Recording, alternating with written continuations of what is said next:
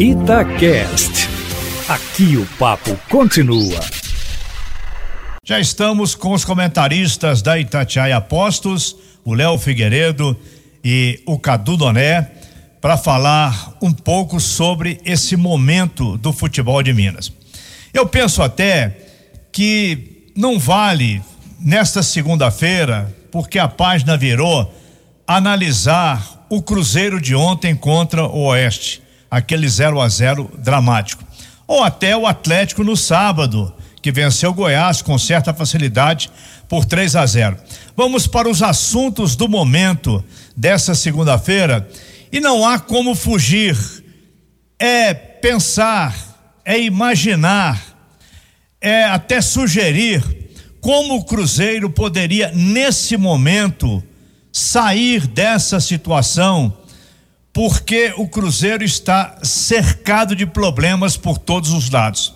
Falamos até mais cedo na turma do bate-bola e repetimos aqui na abertura dos comentaristas que nem tudo pode ser debitado ao Ney Franco e nem ao Anderson Moreira, porque o Cruzeiro vem de problemas anteriores muito graves. Mas agora é pensar como sair dessa situação. O que que o Cruzeiro pode fazer? Quem que o Cruzeiro pode contratar?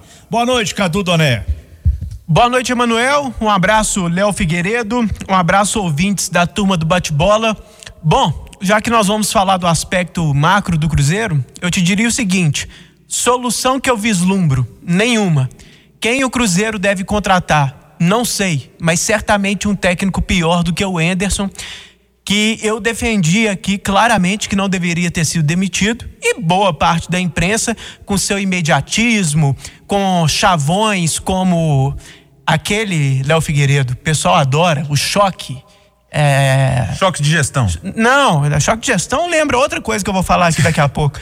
É, é dar um choque no grupo, né? É. Não, e a gente brincou o fato novo, o fato novo. Eu lembro que falaram isso uma vez no Internacional, tomou de cinco do Grêmio no jogo Se seguinte. Se valesse trocar de treinador para isso, é. trocava toda a rodada de treinador. É, então, é, perspectiva de solução não vejo, sinceramente.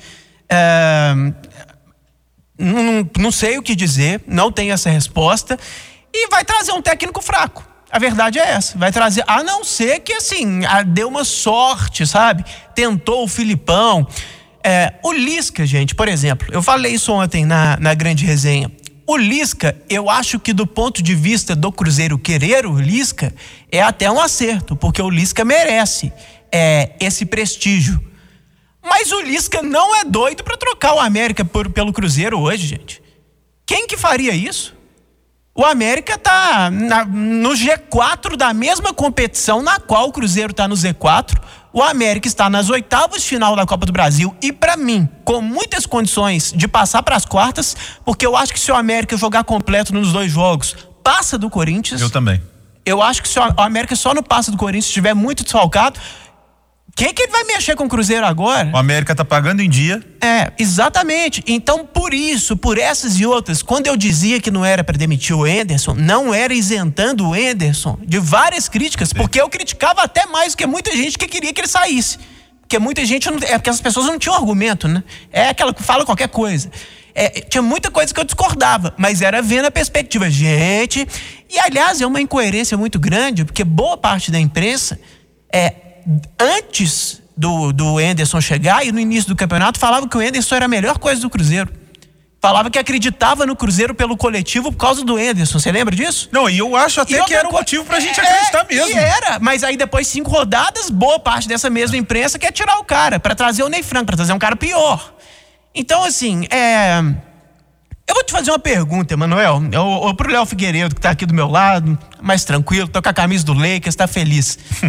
é, Ontem eu já desci a lenha e vou continuar descendo, mas eu vou inverter o raciocínio. O que, que o Cruzeiro tem de bom? Ao invés de falar tudo que o Cruzeiro tem de ruim, eu vou te perguntar: o que, que o Cruzeiro tem de bom hoje? Marca, torcida e ponto. Você só respondeu essas duas coisas porque você é inteligente. Porque se a gente for olhar, ah, o Cruzeiro tem alguns bons funcionários lá é, Tudo bem. É, é, Tudo mas bem, eu assim, quis dizer assim, é- campo, é, sim, futebol claro, e é tal. isso que eu ia dizer. É, eu, eu gosto do Bruno Faleiro, do Alisson. Acho que o Cruzeiro contratou alguns caras bons pra tecnologia, beleza. Mas, eu tô falando de bola, é, de campo. Coisas que interferem diretamente no futebol. E O que que dá um motivo Cruzeiro pro torcedor ter, sabe, parar e falar, hoje eu vou assistir porque fulano vai jogar. É. Ou porque isso aconteceu. Exatamente. Coisas que interferem mais diretamente no futebol: política, dinheiro, técnico e jogador. Nessas quatro pontas, o Cruzeiro tá péssimo. Nesses quatro aspectos, esses que são os que mais importam. O Cruzeiro tá quebrado, Cruzeiro tem uma política terrível, Cruzeiro tinha um técnico ruim e não tem mais técnico, e tem um time fraco. E aí, eu entro também na questão do time, que é um exercício que o Thiago Reis não gosta que eu faço isso, meu pai não gosta que eu faço isso, um abraço, pai, se deve estar ouvindo, mas que boa parte da imprensa fez, e inclusive interlocutores meu em programas, Cruzeiro vai estar com 12 pontos aí, em quatro rodadas, ah, vai estar tranquilo, vai... que o time do Cruzeiro é muito melhor do que os outros da Série B. É, O Cruzeiro.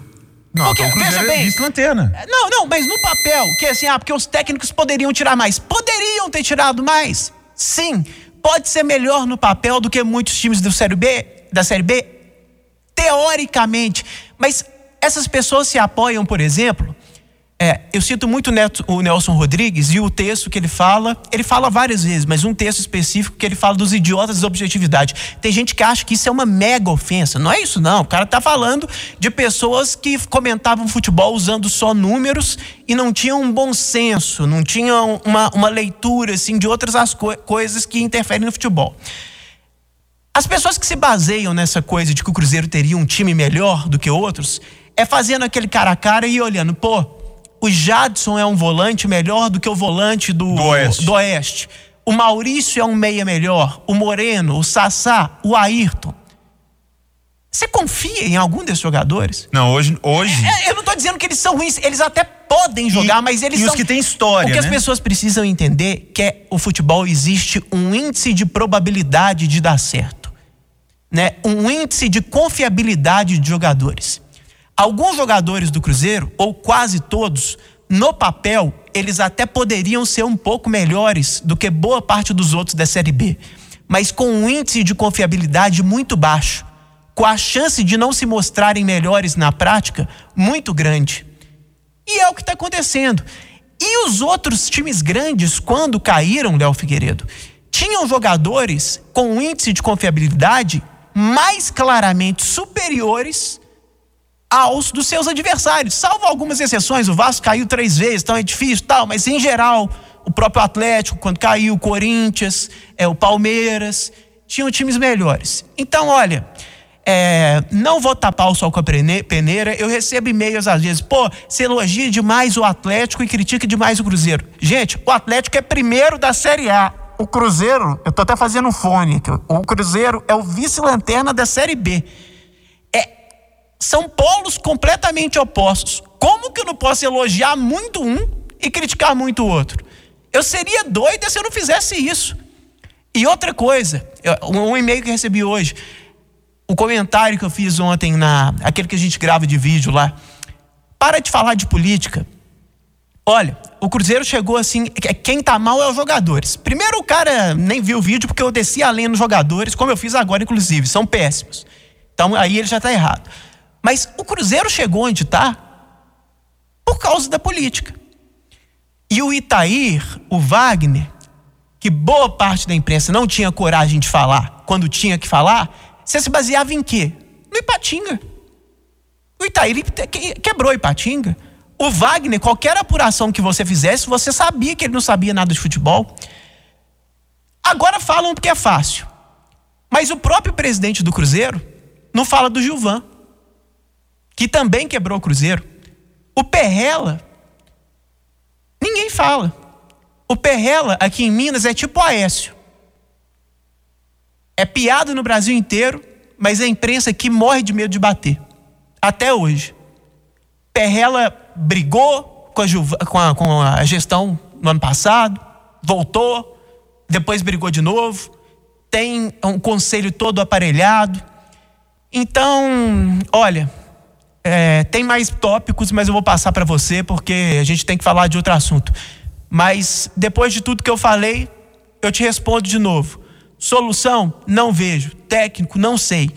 E outra coisa, o Cruzeiro, a perspectiva hoje é não subir. A minha aposta é: o Cruzeiro não sobe. Ano que vem, continua sem dinheiro. Como que vai pagar esses falsos 150 mil, dado para muitos falsos ídolos, né? Que os, os maus eram outros, que saíram do time até fizeram melhor para o time é, do que os que ficaram aí com esses falsos 150 mil pode me cobrar. Ano que vem não vai ter dinheiro para pagar a diferença, preços dos 150 mil, e vão entrar na justiça do Cruzeiro. Alguns idolatrados aí, e outros não idolatrados também. Mas vai ter que pagar esses caras. E dívida trabalhista é batom na cueca. O direito trabalhista é feito para proteger o trabalhador. Não tem jeito de um trabalhador que não recebe não ganhar a causa. Então, a perspectiva é a pior possível. Eu não estou aqui para ser miss simpatia, eu não estou nem aí para crítica de internet, eu estou aqui para falar a verdade. E eu prefiro falar a verdade de hoje, ser criticado hoje, e lá na frente falarem você tem razão, e a história mostrar que eu tinha razão, do que fazer um populismo barato hoje e tentar fazer uma falsa equivalência entre os dois times e receber palmas hoje e no futuro é, ser cobrado de chapa branca, como a imprensa mineira foi cobrada, com certa razão, mas também com erros porque generalizavam, né? Porque alguns não mereciam, eu inclusive. É, e essas pessoas nunca citaram a gente, né? Enfim, fala bem do Galo aí. oh, Cadu Léo Figueiredo. Bom, o Atlético agora está pressionado porque o Internacional e o Flamengo ganharam seus jogos recentes. A diferença para o Inter, dois pontos, Flamengo, três pontos. Entre o Atlético e o Inter tem um jogo a mais a favor do Internacional. Mas o que vem pela frente aí, o Atlético vai jogar com dois times que foram adversários ontem: o Bahia e o Fluminense. Primeiro o Fluminense, depois o Bahia. E que papelão fez o Mano Menezes ontem no, no jogo do Fluminense contra o Bahia. Papelão. Cara que foi técnico da seleção brasileira, dirigiu grandes equipes. O Mano, o Mano tá tendo um, um final de carreira, uma descida, tá descendo a ladeira em termos de comportamento. Já fazia isso aqui no Cruzeiro, mas com menos intensidade. Mas sobre o Atlético, atuação do time, o Sampaoli cobrando pontaria, mas o Atlético tem uma notícia importante hoje, que é praticamente fechado o negócio com o Matheus Zaratio, um jogador do Racing da Argentina, 6 milhões de dólares, seis e meio milhões de dólares seria a cotação desse jogador nesse momento, revelação do futebol argentino. A aposta continua, Léo Figueiredo. É, Emanuel, e pelo menos a, como disse o Thiago Reis, as apostas do Sampaoli em jogadores estrangeiros, principalmente, têm sido boas no Atlético, né? O Júnior Alonso, que ele insistiu tanto, chegou e já se transformou no melhor zagueiro que o Atlético tem hoje. O Alan Franco, que chegou e demorou um pouquinho a engrenar, hoje, estando convocado para a seleção seu país já faz falta no meio-campo do Atlético, e o Johan não consegue dar a mesma sequência. O Savarino também virou titular na ponta direita em um time que tem muitos atacantes. O Savarino conquistou o seu espaço. Então, eu não posso falar muito sobre o Matias, confesso. Hoje fui pegar os vídeos, mas eu sempre saliento, né? Os vídeos são dos melhores momentos. Ninguém faz vídeos dos Você piores momentos. Você consegue fazer um vídeo dos melhores momentos do Robertson no Cruzeiro? Eu acho que esse é impossível. É um belo desafio. É, é um o editor desafio. tem que ser assim, o Woody Allen, sabe? Tem que ser o Bergman, tem que renascer na Suécia e fazer. Agora, sobre o, o, o Matias, Cadu, porque eu me lembro do Alan Franco, que eu falei, olha, vi pouquíssimo Independente Del Vale, você virou bem, pode anotar que vai jogar. Esse cara, tendo, estando tido e havido como uma das revelações da Argentina nesse momento, 22 anos, a multa era 22 milhões o Atlético não é possível que tá fazendo um mau negócio, né? É, a eu... não ser que chegue e não consiga se adaptar, mas a chance de dar certo é muito maior. Você sabe que os idiotas da objetividade também gostam de fingir que, que conhecem todos esses jogadores, né? É, não tem essa humildade que você teve de falar que a gente que tem dificuldade mesmo de dar opinião. Eu também tenho. Mas é, sobre jogadores que eu não acompanho tanto. Mas pelas informações que eu colhi, a perspectiva é muito boa. É de que o Atlético contratou um jogador de ponta, um jogador que teria mercado, inclusive na Europa, um jogador muito talentoso. Pois é. Mas o Alan Franco eu conhecia mais. Por coincidência. Às vezes bate é, de você ver jogos vale, né, tal. É. Eu acompanhei a Sul-Americana porque o Atlético estava chegando até o final na Sul-Americana, esse tipo de coisa. Mas é, tô com um feeling bom sobre a contratação. É, não tem... posso dizer nada além disso, não posso dizer algo assim muito concreto, mas estou com um feeling muito bom e informações boas, né, sobre a contratação. Que é o que a gente pode trazer, Manuel, neste momento. Indicação do Sampaoli eu compraria. E acho que todo mundo que vê o trabalho dele hoje no Atlético também compraria essa ideia, Manuel.